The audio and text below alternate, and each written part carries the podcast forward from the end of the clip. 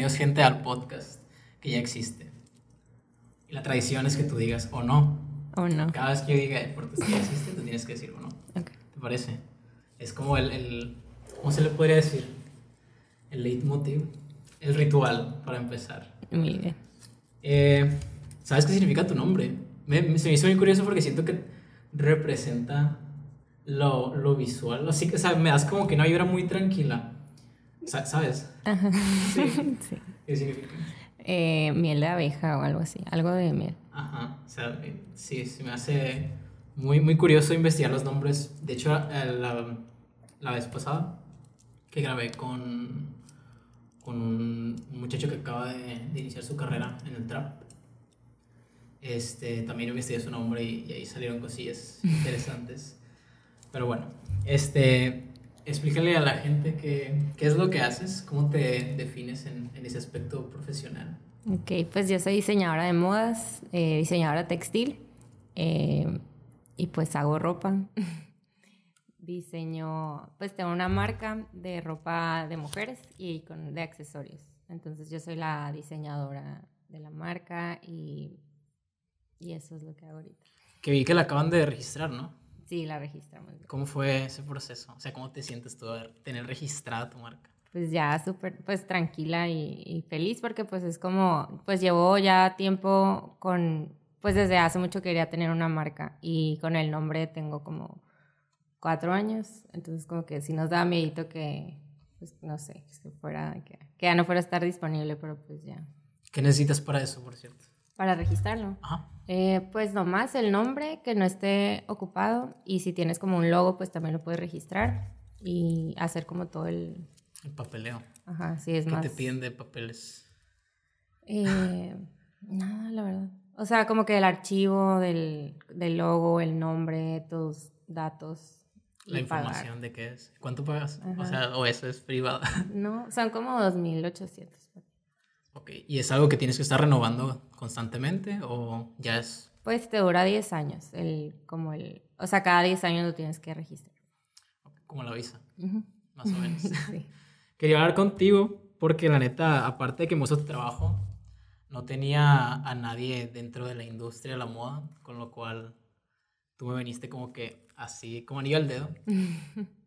Porque sé que conozco más gente pues que está estudiando, pero nunca... O sea, yo esperaba a que me llegara alguien que estuviera un poquito más metido o que tuviera las bases ya sentadas. Pero igual eh, la industria de la moda se puede hablar si estás platicando con quien sea, ¿sabes? Ujú. es, como, es como algo que se da en cualquier cosa, en cualquier plática, en una peda o algo así. Porque es una de las industrias que más contaminan el mundo. Sí, aparte es algo que usas pues diario. O sea, es algo que es- consumes regularmente. Que todos, Ajá. aunque no quieran. Se me hizo curioso un dato, bueno, dos. Uno, que para generar un kilo de algodón se necesitan 10.000 litros de agua. Y el otro, que para hacer unos pantalones se, necesita- se necesitan sete- 7.500 kilos de agua. O kilos de agua, litros de agua. Ujú. Y fue como, bestia, o sea, todo lo que consumo necesita agua, ¿sabes? Hace poquito también vi los datos de, de qué se necesita para la cerveza y fue como, no, me gusta mucho la cerveza y le quiero dejar.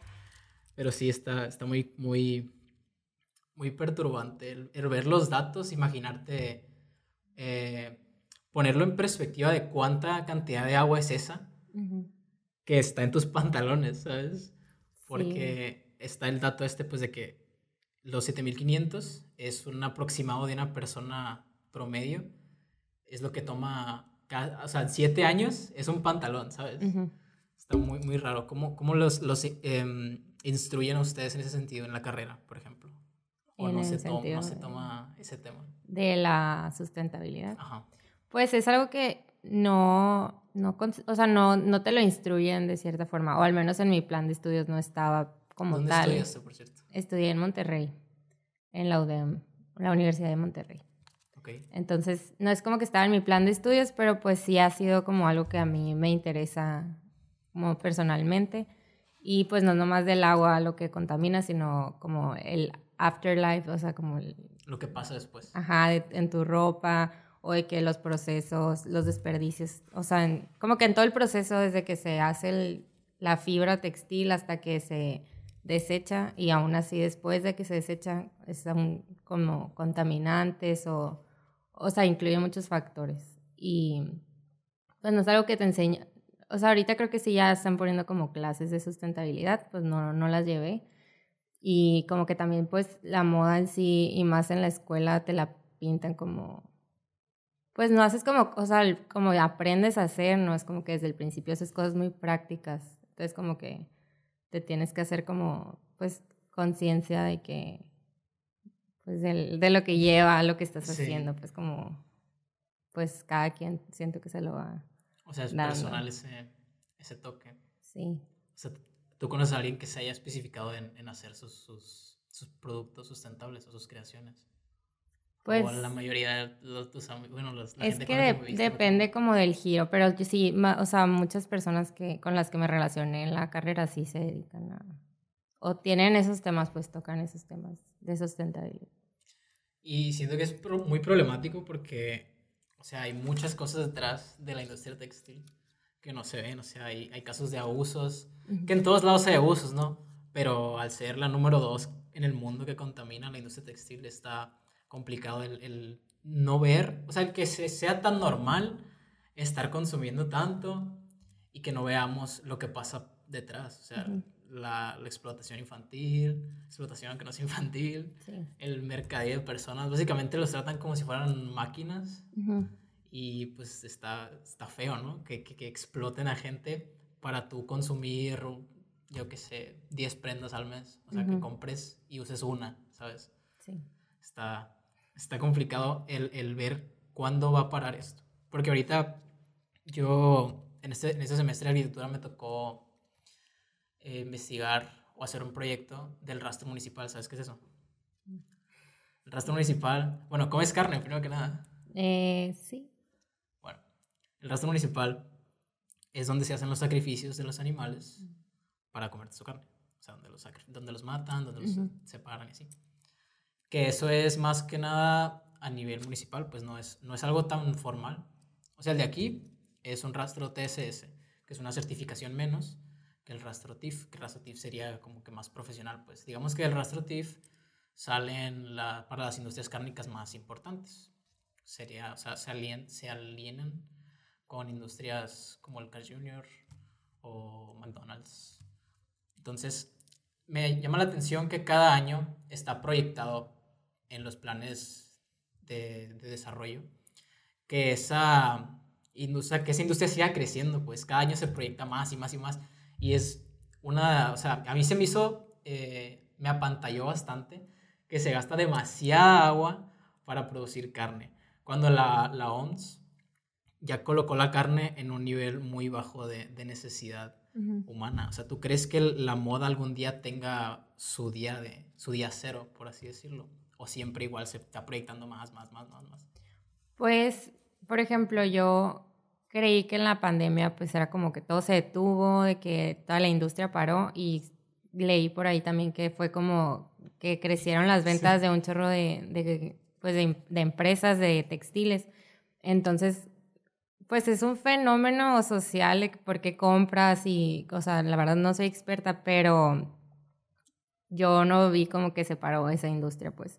Pero, y menos ahorita con Shane, con muchas empresas que están haciendo en masa, pues, y que, o sea, te, te inducen a consumir más, más barato y para competir con eso, pues se genera todo lo que me comentaste ahorita. Entonces siento que es algo más personal, igual como lo es no comer carne o disminuir tu consumo de carne. O sea, son decisiones tú que tomas, pero ahorita siento que sí es como un tema más hablado o como que se le han dado más soluciones, o, sea, poco a poco. Y está siendo criticado, pues. Ajá. Critican mucho el fast fashion, donde, o sea, cuando estás estudiando es como que fast fashion, ¿sabes? ¿Lo ven como algo inferior o cómo lo, lo tratan ese tema?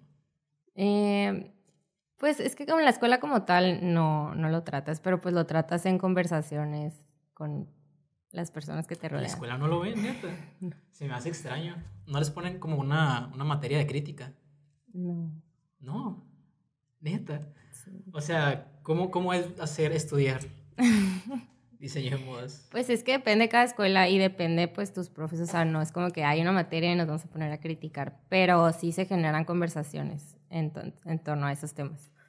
Y pues depende, depende del enfoque de la carrera, la verdad. A mí me enseñaron mucho como temas de confección y, y todo eso, de diseño más que nada.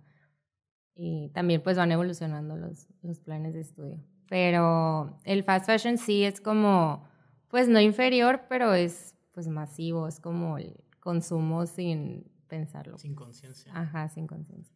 Que igual cualquier cosa que sea masiva termina perdiendo como esa esencia de... Ajá, ese, pues, individualismo. sí, tú como diseñador, no, o sea, al menos yo no, no, es como que te ves que quiero salir de la carrera y hacer fast fashion. Pues. Nadie. No. No conoces a alguien que se haya interesado por eso. Que sí se, o sea, ¿cómo, cómo llega alguien a hacer fast fashion? O sea, es como casualidad. Porque si me comentas que pues nadie es que está son trabajos, o sea, si tienes un trabajo en Sara, tienes, o sea, pues hay gente que está trabajando ahí. Eh, pero, pues no, no, sé. O sea, son procesos, no, no, no te sabría Y ya de una manera más personal, ¿tú crees que se puede hacer la sustentabilidad en esta industria? O sea, que se puede mezclar. Pues, o sea, entiendo que hay cosas que puedes hacer como este recolectar y, hacer tus propias, tus propias prendas que sea menos... Al no ser tan masivo, pues no contaminas tanto y, vale más tu trabajo. Pero, ¿qué tan... O sea, si todos se pusieran a hacer eso, realmente hubiera un cambio. Pues yo creo que sí. Y es que el cambio va desde el consumidor, desde el consumo en sí. Porque o sea, depende también del valor que le das tú a tu prenda.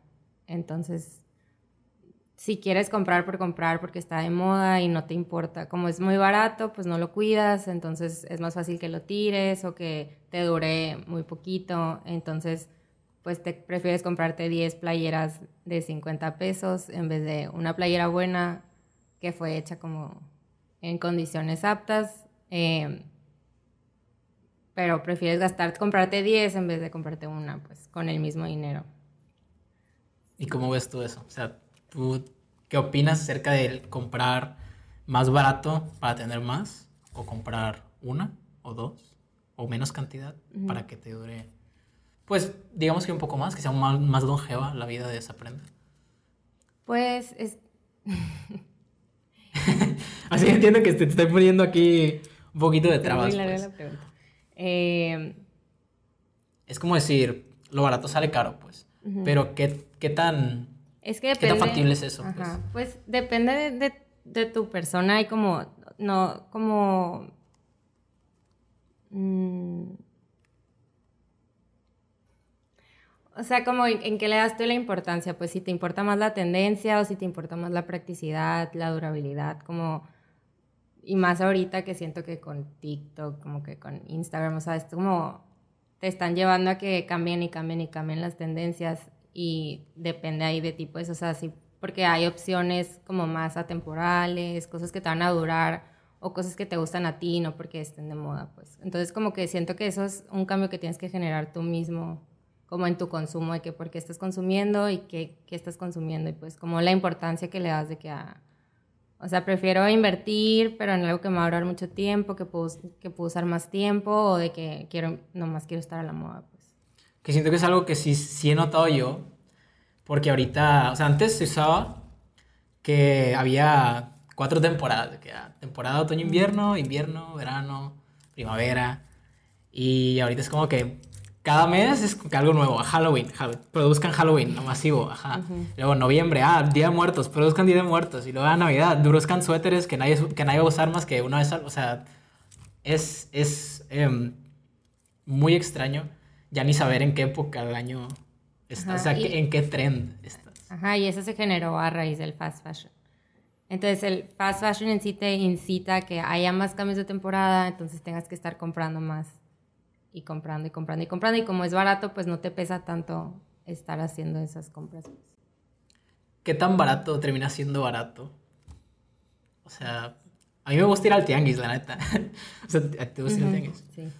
O sea, ¿qué, ¿qué, beneficios ves? Porque también entiendo que no, hay cosas que no puedes comprar que no puedes brincarte, ¿sabes? Porque, por ejemplo, eh, los tenis a mí se me hace que es algo muy importante, pues, que, que sean unos tenis de calidad, porque pues, estás cuidando tu, tu postura, o sea, estás, te estás, o sea, estás usándolo para caminar, para estar en todos lados. Es algo que va a afectarte de a huevo, pues. Si, si, si hay tenis de mala calidad que cuesten más baratos, aparte de que te van a durar menos, obviamente, pues a lo mejor y te hacen, te hacen, te logran un problema a ti. Pero si es una camisa, lo veo como un poco más, como que no pasa nada, pues si me compro en el tianguis 10 playeras de 10 pesos. Pero ahí, pues el tianguis es diferente. ¿Por qué? Pues porque ya es una, o sea, es una prenda que ya se usó, pues, o sea, no estás, o sea, con tu compra de 10 pesos de 10 playeras no estás generando como o sea, es, algo beneficio. Ajá. Entonces, si te quieres comprar 20 playeras del tianguis. Que digo, también pues es consumo, o sea, no siento que las necesites, pero... Sí, o sea, 10 no, pues, pero era un ejemplo. Ajá, Pero pues no es lo mismo que comprarte 10 playeras nuevas en una tienda fast fashion. Pues, obviamente no. Yo siento que podríamos vivir a base de tianguis, ¿sabes? Que ahorita ya hay tanta ropa que no, o sea, si se para la producción de ropa, tendríamos un, un, margen muy grande para poder vivir cómodamente. O sea, unos años, yo qué sé, ¿cuánto le calculas? Muchos años para abastecer nuestra, nuestro consumo. Igual Goodwill, eh, no sé qué otras tiendas hay. Creo que Target también es de esas que recolectan, que dona gente y las vende. O, o, las... Sí, las vende. O las, las... ¿Cómo se dice? Las... Ya es que, o sea, está Goodwill y tiene su, su sucursal donde vende por así decirlo, más, más nuevo todo, o sea, más cuidado, más arreglado todo lo que donaron. Y hay unas que son de que por, por pacas, pues. Y ahí es donde está más barato y está más chilo. Que en Goodwill, de hecho, te la venden por peso. Está bien chilo eso. Me acuerdo que, neta, me encanta ir a Goodwill precisamente por eso, porque te, te, puedes encontrar muchas prendas y como te la venden por peso, no diferencias de que hay marcas buenas o hay marcas malas, simplemente cobran el, el, peso. Y hablando de eso, ¿qué, ¿qué opinas acerca de las marcas que están sobrevaloradas. Bueno, que así le digo yo, pues, porque a mí, si me pones una playera Supreme de 3 mil pesos que solo dice Supreme y es toda blanca, le voy a decir, güey, ¿a, qué, quieres engañar, sabes? Es como, esto lo venden en Walmart o en el Tianguis, me compro más y me duran lo mismo. O sea, ¿cómo, cómo funciona eso de, de las marcas sobrevaloradas? ¿O no tienes un criterio de eso? Pues, o sea, te están vendiendo pues la marca, no te están vendiendo la playera. Ahí es más como ¿Cómo se dice? Como el. Ajá, como el estatus, pues, de la marca. Pero pues no. Es una playera. Ajá, o sea, no. Bueno, como dices que no te dan crítica, pues supongo que eso hubieran podido hablar. ¿No tocó hablar de eso con alguien en tu carrera? No, creo que no, no sé, probablemente. No me acuerdo ahorita. No tengo fresca ninguna conversación alrededor de eso. Porque siento que la, la industria de la moda en general es algo muy elitista. O sea, en realidad, ¿qué función tiene la moda en, en la cotidianidad? Pues ahí ya es más, ¿cómo te digo? O sea, sí, la, hay partes de la moda que son superfluas y ya hay como otras partes que es como una manera de expresarte a través de tu estilo, de la ropa que usas y como tú te comunicas a, a, las demás personas que te ven, pues a través de la ropa lo puedes hacer. Y pero pues también hay personas que, que no, o sea, que no le dan la importancia en su cotidianidad. Ajá, es de que pues es más algo más práctico, más funcional, es como por lo que les es útil. Pero también hay personas que se expresan de esa forma, a través de su ropa. Pues todos nos, nos expresamos a través de nuestra ropa. pero a lo mejor como más consciente Ajá, o sea, yo, hablo en el sentido de que qué tan bueno es que exista la industria, por ejemplo, de, de, las pasarelas del modelaje, que esté la Met Gala, por ejemplo, que hacen, o sea, mandan a hacer sus diseños eh, bien extravagantes y los usan una vez en toda su vida y quedan guardados para siempre. O caso Kim Kardashian, Kendall Jenner, que tienen su closet súper lleno de cosas que pagaron una millonada y ahí están. O sea, y se gastó y se explotó gente y pasó todo eso. O sea, nunca vamos a saber realmente hasta qué grado pasa eso en algunas industrias o algunos diseñadores. O sea, ¿qué, qué, aporte tiene eso a la gente? No entiendo realmente cuál es el sentido de las pasarelas en, en la pues, moda. Eh, la verdad no soy experta, o sea, no me puedo poner a hablar de eso ahorita. Pero es, en parte también es como una forma de arte la, la ropa y el, el vestir. Entonces, con, con lo del Met Gala y así, pues siento que es como, como ir al museo y ver las piezas también. Se- o sea, no nomás visten, pues. O sea, es una, es una dualidad. Ajá. Sí, pues porque lo, sí es como un arte, pues también, de que eso.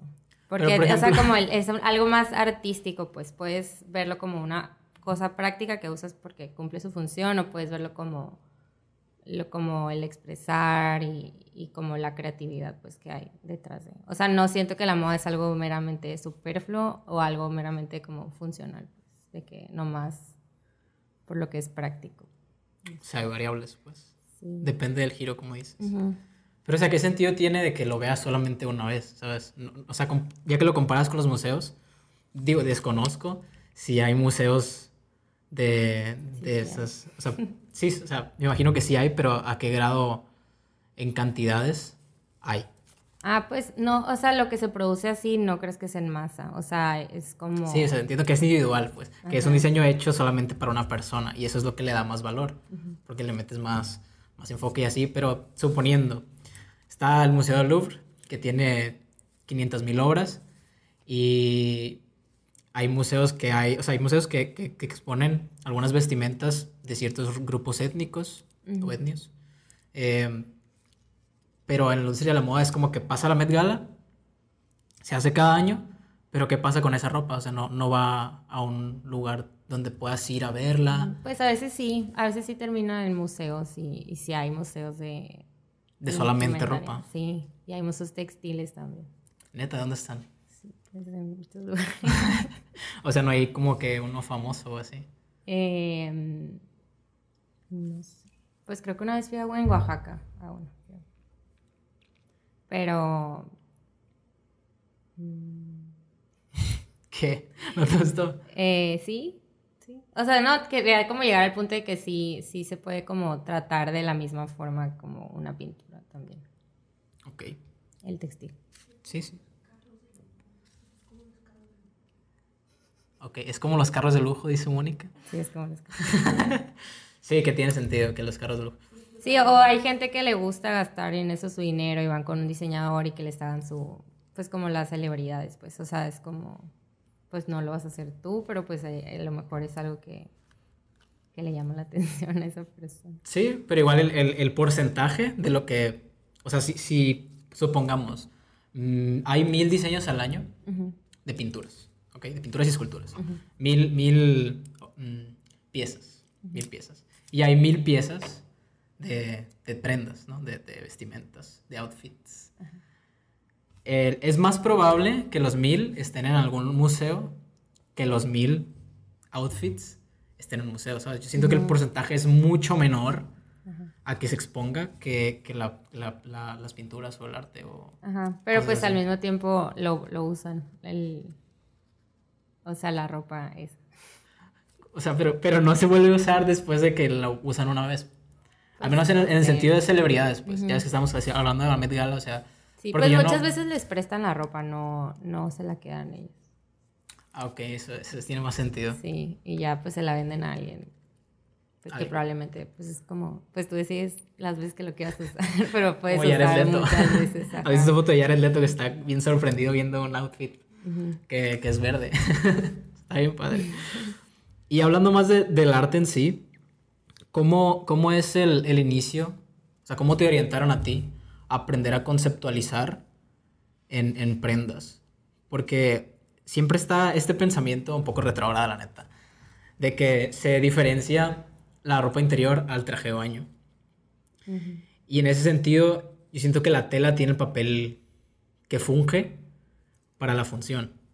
¿Cómo, cómo les enseñan a ustedes a manejar eh, ciertas telas o ciertos métodos de coser, no sé cómo se diga, para expresar cierta cosa o para, sí, para representar algo? Pues? ¿Cómo, es esa conceptualización? Mm, Pues eso sí, lo vi en la escuela.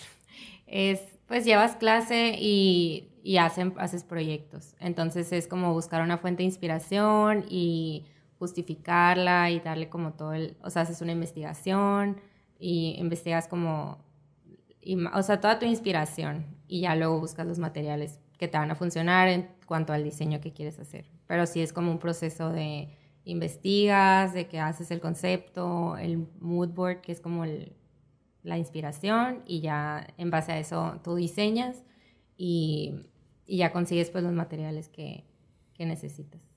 Pero no hay como cosas que determinen el...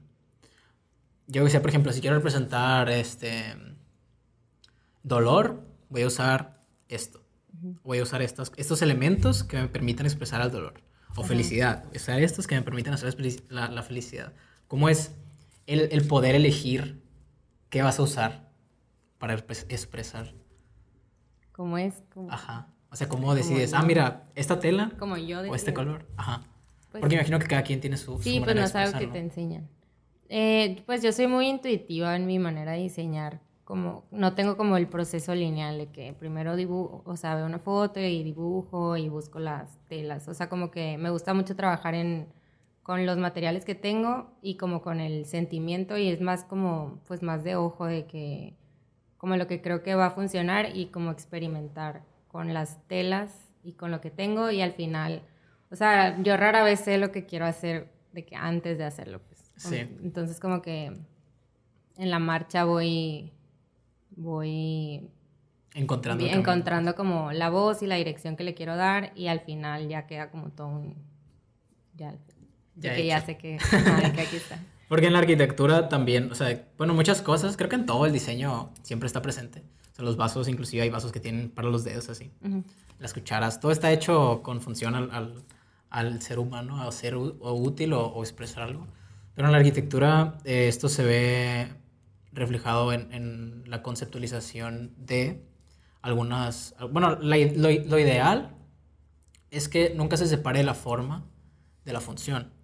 Es decir, por más bonito que quieres que se vea o por expresar lo que tú quieres expresar, no vas a dejar de lado la función principal de lo que tú estás haciendo. este, entonces, el ejemplo más claro, diría yo, que no te puedo enseñar aquí, porque pues, no tengo para enseñarte la imagen, es, es un arquitecto que se llama Santiago Calatrava.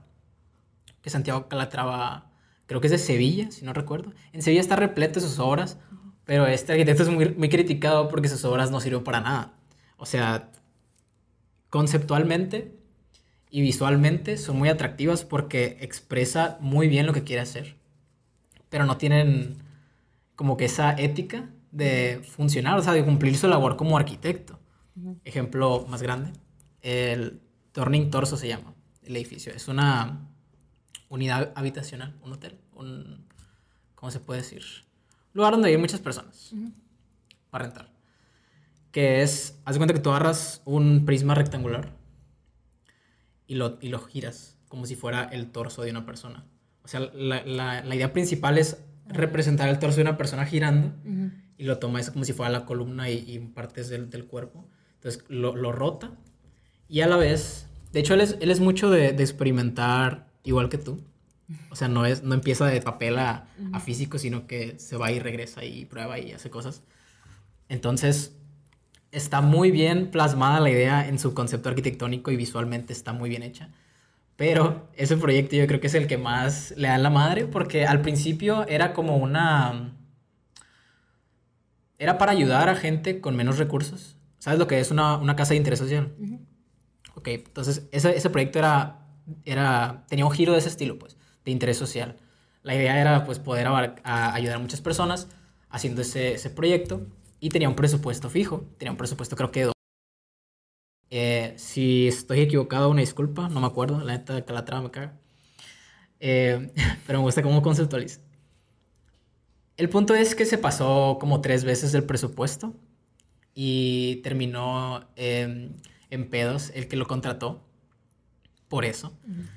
Y al final llegó una empresa de otro lado, compró el, el proyecto ya que estaba terminado y Calatrava se puso la medallita de que lo hizo y terminó siendo un hotel para gente súper rica. O sea, no, no, terminó haciendo nada de lo que tenía que hacer, pero la conceptualización, de chulada. en ese sentido, me gusta tu trabajo, porque siento que se nota cómo, cómo conceptualizas ¿cómo te conceptualizas a ti? Más que conceptualizar algo, ¿sabes? Siento que es un proceso muy catárquico. Catárquico, sí es la palabra, catárquico. Catárquico. Y, y me gustaría saber cómo empezó tu interés por, por expresarte a ti antes que expresar algo. Porque siento que es más sencillo empezar expresando otras cosas o, o mimetizando, haciendo alguna simbiosis de alguna, algo que veas, algún objeto. ¿Cómo fue tu inicio en la conceptualización? ¿Siempre empezaste siendo expresándote a ti? Eh, en la ropa. Sí, en la ropa. pues sí, o sea, sí. Sí, como que siempre he sido muy, de, muy fiel como a mí y a lo que siento. Entonces, um, pues sí, desde el principio empecé como... O sea, sí te van formando como que tienes que en un concepto como ya establecido, como que te dan un tema, pues. Entonces, en base a eso tienes que que trabajar, pero pues me acuerdo que desde el primer semestre siempre era como de que mm, yo lo quiero hacer, pero como así. Darle tu, tu giro. Ajá, pero voy a hacer esto, pero le voy a meter esto. Y voy, desde primer semestre empecé que pintando y como que metiéndole como más cosas. Tu esencia. Ajá, como mi esencia. Entonces ya al final, o sea, sí, y se va viendo, creo, conforme va cambiando mi, mi trabajo. Ya está más como, como pues ya como dices tú que... ya encontraste tu estilo. Pues, Ajá, y que fui encontrando como mi voz. Y les enseñan primero, eh, pues me imagino que les tienen que enseñar la historia, ¿no? De, de la industria de la moda. ¿Cómo, cómo, ¿Cómo, se las enseñan en sí? O sea, les ponen de que, ah, pues al principio era para resguardarse. Y ya luego empezaron a, a salir estas tendencias, luego los pioneros. Sí, pues lo vas viendo como por historia, desde la prehistoria y cómo ha ido evolucionando y vas viendo como los cambios pues por año y generacionales. Ajá. ¿Cuáles son los, los pioneros que a ustedes les enseñaban? O les mostraban, decían, ah, miren, este empezó aquí y ahorita es esto. O logró esto. O no les dicen a alguien en específico, simplemente les enseñan el progreso. Sí, no, pues no, no es algo específico. O sea, obviamente hay como de que los que, de, en esta época sobresalió él y él por esto y esto, como con los cambios que se fueron implementando, pero es más como la historia de la indumentaria. Entonces, como, como fue evolucionando a que ahorita nos vestimos así y nunca te identificaste con alguien. Porque o a mí en la arquitectura también me enseñaban de, ese, de esa manera, como debe ser, yo creo. Aprender historia es fundamental para todas las carreras. Pero siempre, siempre encuentras a uno o te toca exponer acerca de alguien que tú dices, este, este compa es mi gallo, ¿sabes? O esta compa. Me identifico mucho cómo, cómo piensa con él. O sea, te clavas literalmente hasta te pones a ver documentales de él. A mí me pasó con eh, Oscar Niemeyer. Pero nomás me, me, caía bien él, no, no me gusta tanto su obra. Pero no, no hubo alguien con el quien tú te identificaras o dijeras, o sea, me, me, inspira su manera de trabajar. Mm, sí, yo creo que fue como inconscientemente porque me lo empezaron como a referenciar, ya que, o sea, ya que veían mi trabajo me decían, ay, me recuerda, no sé qué, ah, se llama Rey Cauco. Creo, no, ni siquiera me sé. Soy súper de que no me fijo mucho en los nombres y así, pero es la diseñadora de Com de Garzón. Así se llama la marca. ¿Y qué, no, no, lo ubico, la neta. Es japonesa. ¿Y cómo son sus diseños? Pues son súper extravagantes, llenos de volumen y formas. Y como que sí es muy experimental. O sea, y al final de la carrera sí me incliné más como a lo experimental, que es como más la, la parte artística del, de, la, de la moda. Ok. Y... Es muy importante, yo creo, el, al menos en la, en la moda, bueno, creo que en todo. De hecho, hace poquito vino un, escritor y él hace poemas. Entonces le estaba explicando yo cómo es posible que a los niños en las primarias les pongan a leer obras como El Quijote o la Divina Comedia si no van a entenderlo. O sea, es, es, muy poco probable que lo entiendan a esa edad. O sea, y desde ahí se le induce al niño a tener como que una visión negativa hacia la lectura, hacia el hábito de, la lectura o a la escritura, etc. Este, y le ponía el ejemplo de que si a un niño le das las verduras o los vegetales, que creo que es lo mismo.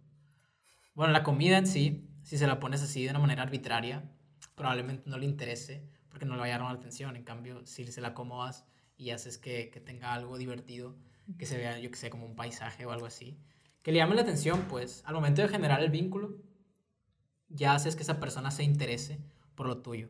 Tú sientes que haces eso con, con tu obra, o sea, tratas de, de tú generar un vínculo para poder que la gente vea o, o, o se ponga a pensar qué fue lo que hizo que esa obra saliera a la luz. Mm, pues yo creo que sí, porque, bueno, es que no sé a qué horas te refieres. Pues a las que tienes en tu portafolio. Sí, pues por ejemplo, la mayoría de eso fue una exposición de arte textil, que fue como mi proyecto final de la carrera. Entonces sí, como fue, fue algo muy personal, como mío, y era como mi historia, pero al mismo tiempo la planteé de una forma que tú al verlo te ponías a pensar en tu historia.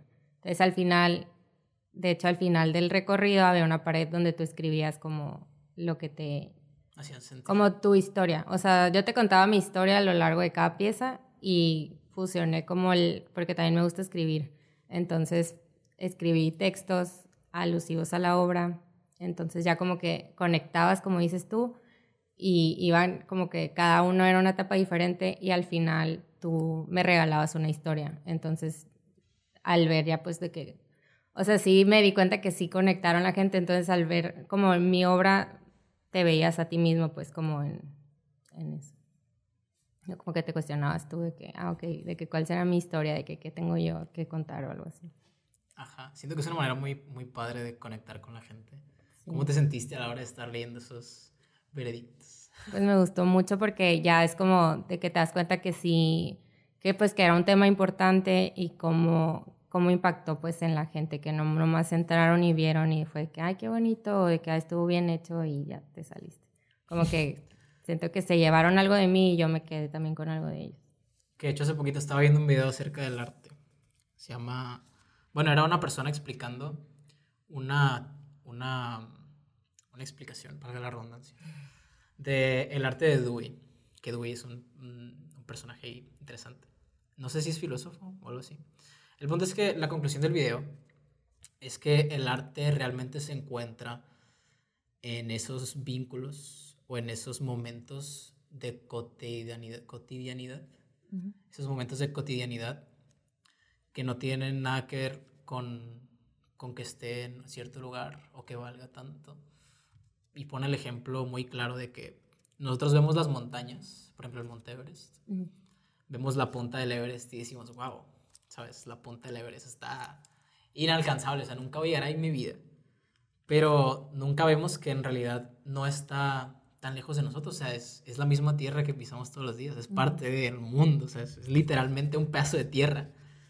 Pero esa, esa alienación o sea, el verlo como algo externo a ti, como las obras de arte que siempre te las ponen ahí arriba y con un montón de luces y poniéndote un texto de que ah, esta persona lo hizo y su hija este, falleció y aquí se representa, ¿sabes?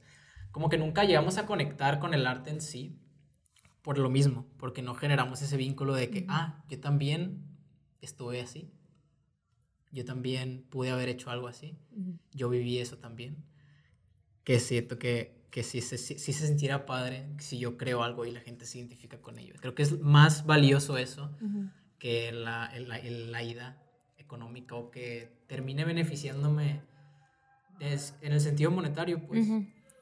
Pero ya, hablando de, de, tus obras en específico, espero me cuentes las, las, anécdotas de cada una porque siento que detrás de cada una hay una historia muy interesante. Vamos a empezar por eh, lo primero que se ve en tu perfil, que es el vestido amarillo, que está manchado de vino. ¿Cómo fue esa historia? Bueno, te voy a poner en contexto. Eh, o sea, toda la exposición trató como de... Eh, me he mudado mucho de ciudad, entonces cada pieza fue un cambio. Entonces, desde que llegué al mundo hasta de que la actualidad, donde me encontraba en ese momento.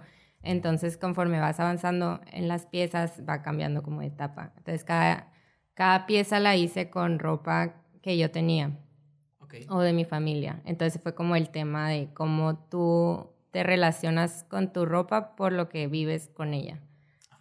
o sea, así empecé. Entonces, esa pieza fue... O bueno, si quieres empezamos de atrás para adelante. Ok.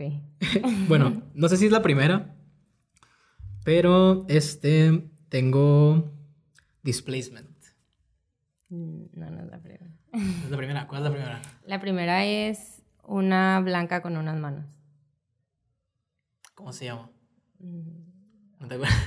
De mi carne, algo así. algo De mi carne, sí. Sí, Algo parecido. Nuestra carne. Nuestra carne. Nuestra carne. Ok, ¿cómo fue nuestra carne? Bueno, esa me inspiró un suéter que, porque, o sea, pues te digo que haces como la investigación de todo el tema que quieres tratar. Entonces, eh, pues le pregunté a mi abuela que si tenía algo que, o mi abuela sacó, creo que una vez que la fui a visitar y sacó un suétercito que era como de, de mi, que mi bisabuela se lo tejió a mi mamá y lo, lo usó mi mamá y a mí tam- yo también lo usé.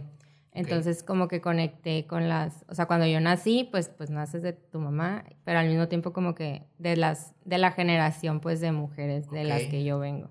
Entonces usé eso como inspiración, más en colores porque pues no usé el suéter en sí. Y, y quise hacer como, como las manos que te envuelven y que te cargan y como el, Como el abrigo. como la relación que tienes con las manos y el tacto, entonces literal hice unas manos. Ah, porque también como que junté ropa de amigos así que me donaron o yo que tenía en mi casa y en- con las piezas construí como tipo escultura de que las manos y bordé y le bordé como un mensaje como de- relacionado pues del... O sea, esa pieza es como de mi nacimiento. Ok. Y luego después del nacimiento, ¿cuál sigue? Después creo que sigue una que es un suéter de mi hermano. ¿Qué se llama? Sí, no, ay, ¿cómo se llama? Se llama Alex, creo, porque así se llama mi hermano. Ok. Entonces, esa, esa pieza es de cuando me mudé, de, pues la primera vez que me mudé, y pues nomás estamos mi hermano y yo. Y esa pieza, la, o sea, como que ese periodo de mi vida lo relaciono mucho con él. Y la pieza, la, el suéter, era un suéter de la escuela de, de mi hermano que había guardado mi mamá y que pues 20 años, no sé cuántos, lo tenía guardado porque pues era muy importante para ella por la relación que ella tiene con mi hermano y al mismo tiempo yo tengo esa relación como muy fuerte con él, entonces pues la pieza en sí es nomás el, el suéter, no, le, no la intervine ni nada. Pero está también el texto que es como la historia, o sea, lo que te estoy contando. Sí. Entonces es como parte de la pieza. Y ya de ahí con tu hermano. Eh, está una que era como muchos parches, es que no tengo frescos los nombres. Este. Hacer casa. Se llama Instinto. Instinto. Ok. Ok, esa es de... esa pieza la hice como un collage, entonces de todas las telas que tenía fui como uniéndolas y poniéndolas y todo está hecho a mano. Y creé como ese... Esas ya de mi infancia que me volví a mudar. Entonces como... Ah, es la que tiene como colores pasteles. Ajá, como colores Ok, sí, sí, pasteles y que está como... Que es una... De hecho es una blusa de mezclilla. Ok. que está toda extendida. Y esa quise que fuera como plana, pues que no se pudiera poner. Como un estandarte. Ajá, entonces es como representa mi infancia, que es de que todo está como muy de que juego, o sea, tuve una infancia muy de que libre. Y que- entonces está como así hecha de, de, de esos momentos de... Entonces cada fragmentito es como de mis vivencias de mi infancia. Ok. Y después, displacement, ahora sí. Displacement. Es que me llamó la atención displacement porque dices, o sea, le pusiste en una descripción, si las telas pudieran hablar. Y se me hizo interesante Ah, ver qué significaba eso. ¿De dónde surgió esa idea de, de si las telas pudieran hablar? displacement. A ver, es que ahorita traigo la cabeza bien. ¿Cuál es? ¿Uno rojo? No, es uno que tiene ojos bordados con rojo. Ah, ya. Pues esa no es de, no es de, mi, no es de mi tesis. Ok. No es de mi proyecto. Ese fue un proyecto de como cuarto semestre. Y era como para un concurso y era de... El tema era displacement. Entonces tú le tenías que dar como tu... Tu intención. Ajá, tu intención. Y para mí la palabra displacement significó como cuando... Como vives algo con alguien y al final como Se que te separan. tienes que separar. Ajá. Y pues como te digo que también escribo, pues escribo de que, pues en mis diarios es más como personal, pero pues en ese periodo de mi vida fue como algo de que, pues tuve como una separación, entonces estaba como viviendo mi duelo y así, entonces como, era como esa separación de, como de las cosas que vives con alguien. Entonces, le, le creo que le puse cloro, escribí con cloro en un, con un pincel y escribí como un texto que pues que había escrito. Y entonces todo el saco está escrito con cloro, entonces se decoloró como rojo y luego le bordé los... Los ojos. Entonces es como... ¿Qué significan los ojos ahí? No sé, es que la verdad no, no, Solo no- nació. Sí. es que soy muy instintiva, pues nunca soy Sí, de sí. que eso es todo lo que pienso y lo voy a hacer. De que. Por, Va esto, saliendo. por esto. Ajá, como que al final yo le encuentro todo el sentido ya que está todo lo que. Lo Toda que la pieza. Ajá, entonces como que todo el feeling que tenía. Ahí está. ahí Todo salió ahí. Se vomitó ahí. Ok. Sí, pues como te digo, es el proceso catárquico. Ajá. Ok, después de displayments, ahora sí ya. Ya ¿Cuál me quité la espinita de ¿Cuál sigue? Ajá, ¿cuál sigue? Eh, pues uno rojo también fue como para un concurso y uno que está todo bordado. Sí. De los que siguen de mi proyecto es uno, una que es una mochila negra. Ah, eso me gustó mucho. Sí. Me gusta el detalle aquí de, de los broches. Se hizo muy, muy interesante. O sea, como que parece, por la espalda, parece que tiene alas. No sé si esa era tu, tu intención. No, Bueno, a mí me dio esa impresión. no. Ahí, em, pues te digo que usé cosas mías y esa mochila eh, me la compré en mi intercambio y fue la única que usé una vez que hice un viaje, fue, fui a Japón y fue lo único que me llevé de, de equipaje. Y la mochila se me hizo fea, o sea, se hizo súper fea y pues ya no la usaba como para el diario. Y al mismo tiempo es ahora como que representa cuando me mudé, que fue como la mudanza más fuerte que tuve y que, que fue como súper rápida y que no la... Como que me hizo mucho choque a mí personalmente, pues. Entonces por eso usé el color negro, que es como, como el duelo y como el, el enojo, como, como algo muy negativo. Sí. Y la abordé, la, la mochila la abordé con chaquiritas toda la... Todas las... ¿Cómo se llaman? No sé. Pues donde te la cuelgas, ajá, de que está toda bordada con chaquiras y entonces quedó súper pesada. Entonces hace alusión como a ese peso que vas cargando Ah, cuando estás en un lugar donde no quieres estar y al mismo tiempo también eran como las florecitas, de que todos son de que shorts y blusas que deshice y que hice como flores y, y todo como, como el peso de todo lo que traes cargando y todo lo que cuelga. Está muy padre. Esa Me gustó, me gustó esa, esa intención. Que no se nota, pues, a la hora de verlo tú parado en algún lado. Ajá. O sea, solamente tú sabes. Sí, pues es como te digo que viene en contexto, entonces ya ahí sigues, lo lees y ya entiendes. De, que- de hecho te iba a mandar ese archivo. Sí, no lo mandaste. Me llamó la atención uno que parece, bueno, el hacer casa. Ajá. que no sé si, si es el que sigue. Creo que es uno antes del negro. Ah, ok. Porque tiene forma de corazón. O sea, a mí me da, el- me da la impresión de que parece un corazón. Así cuando lo vi la pieza sola, me da esa impresión. ¿Cómo, cómo fue esa, esa pieza? Esa fue, está basada también en otro, un- nos mudamos a un lugar súper caliente. Y, pero viene de un suéter que tenía como cinco años guardado en mi closet y que nunca me, o sea, nunca lo donaba, ni lo usaba, ni nada. Ajá. Y pues jugué con la tela y la deshice toda y jugué como con la textura, o sea, fue algo más como el...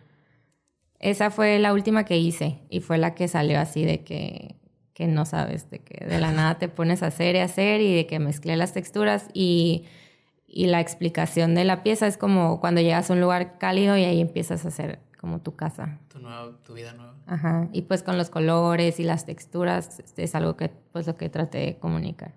A mí se me hizo muy parecido a un corazón. Pero igual sigue, sigue siendo parte de la historia. Ujú. Si me aparece corazón. O parte de mi historia, no sé. Sí, También vi que tienes uno como de... O sea, no sé si tú lo hiciste o lo mandaste a hacer una parte o, o cómo pasó. Pero que tiene un concepto o una pieza referenciada a Leonora Carrington. Ujú. ¿Cómo estuvo ese, Yo la ese hice rollo? ¿Eh? yo la hice. ¿Tú la sí, hiciste? Sí. Eh, fue también para un concurso y estaba en el Museo de Monterrey, se llama, el Museo de Arte Contemporáneo. Entonces, la exposición que estaba ese, en ese tiempo era de Leonora Carrington y pues fui a verla y como todo el, pues las de investigación y todo lo surreal. A mí me encanta Leonora Carrington. Sí. Mi ídola. Me gusta mucho su escultura, más que la pintura. Que igual la pintura me gusta también porque a mí me gusta mucho el color blanco. Siento que el color blanco tiene como que ese aura místico. Ujú. O sea, sí- y a la vez es como que lo más básico, ¿sabes? Tú piensas en un color y la mayor parte del tiempo la gente no piensa en el blanco. Ujú.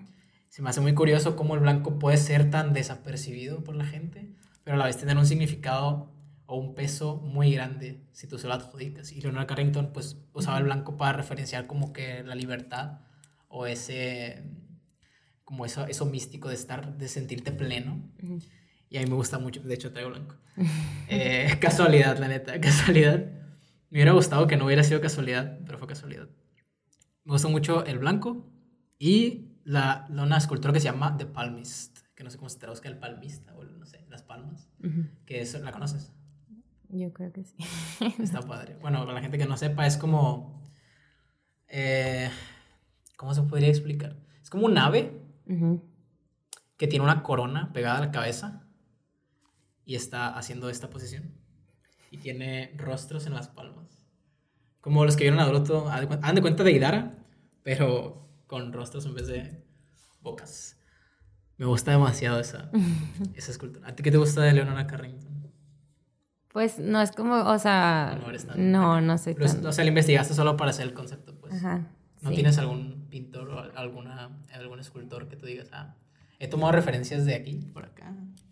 No, no, creo que no. O sea, tus procesos son totalmente sin referencias. Sí, pues yo creo que siempre nos robamos algo de, o sea, de lo que vemos y así, pero no, no son tan conscientes de que te plaspo nombrar. O sea, si te has dado cuenta de que, ah, mira esto, o sea, eso, esto es parecía esto. ¿No te ha pasado eso? Mm, no, pues es más como a lo que me inclina, o sea, como a lo que me llama la atención. O como a lo que me interesa trabajar, pero no, Pues muchas veces es inconsciente también. Ajá, sí, no, no lo hago conscientemente. Está, está padre. Y eh, ya por último, eh, tienes uno que está hecho con botellas. Bueno, no, primero no nos vamos a salvar de la historia del, amarillo con vino, porque ya me, me picaron ahí. ¿Cómo fue ese vestido? Bueno, ese vestido representaba como mi actualidad.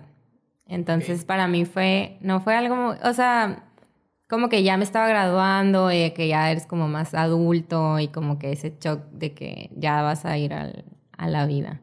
Y me acuerdo, bueno, ese vestido eh, fue a una boda que me invitaron a una boda.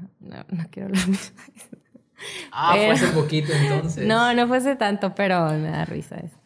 Pero me acuerdo que yo estaba en la boda y sentí como, bueno, hay una canción que dice The first wedding I've been on my 20s, de que como la primera boda que vas en tus 20s. Y escuché que las, las campanas y fue como de que, wow, o sea, de que ya estoy más de que para allá que para acá. Pero ese vestido lo usé pues en esa boda y está chistosa la historia, porque era como de alguien con quien yo salí un tiempo, entonces al final me invitó a su boda y como que es como que representa y más por el, bueno, la boda fue en en el Valle de Guadalupe, entonces por eso el vestido se me arruinó porque se me cayó una copa de vino en la boda, pues entonces el vestido ya no lo iba a usar nunca jamás porque estaba todo manchado. Y y cuando estaba haciendo pues la, como conceptualizando todo, lo vi y como que el color me representó a esa como, pues que como la vibra que tienes cuando estás joven y quieres hacer muchas cosas y como que en el momento que estaba viviendo y como las historias chistosas que, que vives porque eres joven y te subes a un vuelo y te vale y no averiguas y así. Entonces como la anécdota de de, pues esa vez que fui, que, pues la, o sea, ya después de que fui, platiqué con amigas y era de que, ay, ¿por qué fuiste? Que ni al caso que había sido. Pero pues yo la verdad no la pasé súper bien porque conocí más personas y estuvo como, o sea, es una historia muy chistosa que puedo contar de que siempre. Pero okay. yo sé que mi tiempo. muy bien. Y por último, tienes en tu cuenta de escritos un texto que se llama ¿Cuál es mi sueño? Si no me equivoco. Si no me equivoqué. Sí. Y en ese texto pues cuentas un poco cómo, cómo tú viviste tu, tu manera de ver el futuro en, en, todas las instancias de tu vida, que al principio te veías como escritora terminaste diseñando. En ese sentido, ¿qué te ves haciendo a futuro? Mm, pues no sé, la vida pues da muchas vueltas y sí, o sea, yo empecé estudiando letras y me transformé. Entonces como que siento que estoy en constante cambio.